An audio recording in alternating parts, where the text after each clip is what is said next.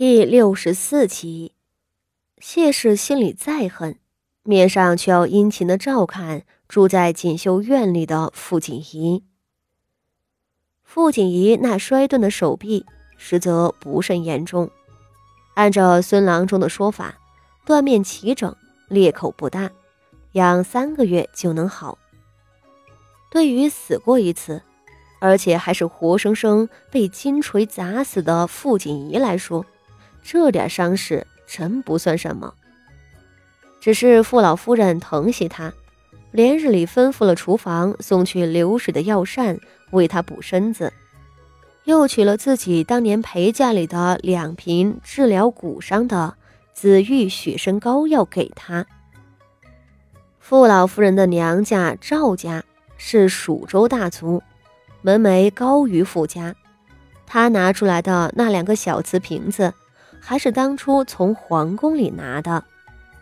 傅锦衣用上之后，果然见效快。这本是小事，只是傅锦衣住的那个暖阁就在傅家仪的卧房后面。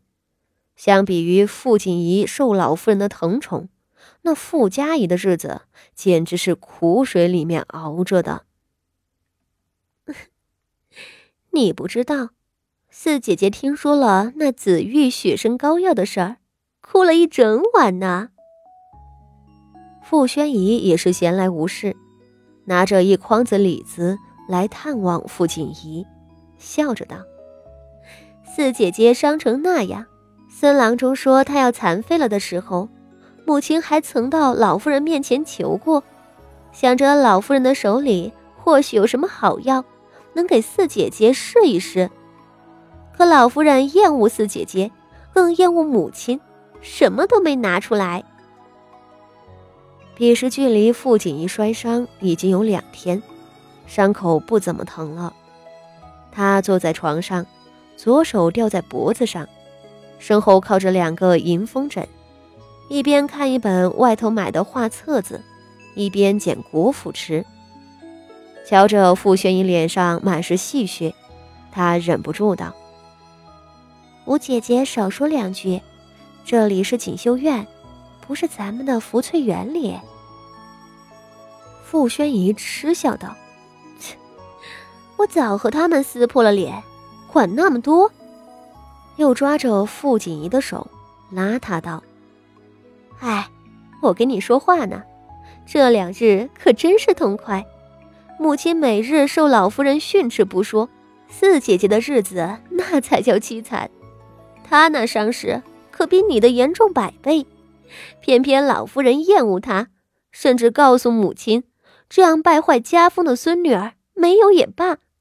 如今你伤着了，老夫人一声令下，将府里的雪参都送到你这来了，四姐姐要入药都求不着。我看啊，自国公府那事儿之后，老夫人眼里就没有这个四姐姐了。偏偏四姐姐蠢笨，还敢帮着母亲污蔑你，岂不是更受老夫人厌弃？傅锦衣低头看了看自己缠满了绷带的手臂，摇头笑答道：“ 老夫人就是太宠着我了。按说我这伤养着就能好，也不需要什么雪参入药的。”傅锦衣笑着撇嘴。是啊，太宠着你了。你这样的孙女儿，懂事、乖巧、孝顺、纯善，换了谁都是要宠着的。只是我也佩服你，当时老夫人摔下去的时候，身边有那么多人去救，唯有你跑到老夫人的身底下垫着。我站得近，还想去拉老夫人的胳膊，可惜没有抓住。傅宣仪现在是有点后悔的，他怎么就没有想到呢？若他想到了，他可是比傅锦仪离得近的，那这个功劳不就成了他的吗？唉，这只能怪自己啊。傅锦仪抬头笑看了他一眼：“ 你们都想着去拉老夫人的胳膊，我是站得远了点儿，够不着。”只好跑过去垫着。傅巧仪轻巧的解释了一句。傅宣仪有些自愧不如。是啊，人家还离得远些呢。说到底，是自个儿的脑子不机灵。这个时候的傅宣仪并不知道，傅锦仪还有一句话没有说。他这条手臂原本是不应该断的。当时老夫人摔下去时，四周丫鬟婆子们都慌了。他离老夫人两三步，扑上前就垫在了老夫人的身底下。他双膝托跪在地上，准备承受老夫人的重量。然而，在老夫人的身子还没有压下来的那个瞬间，他看见了自己脚边上的门槛。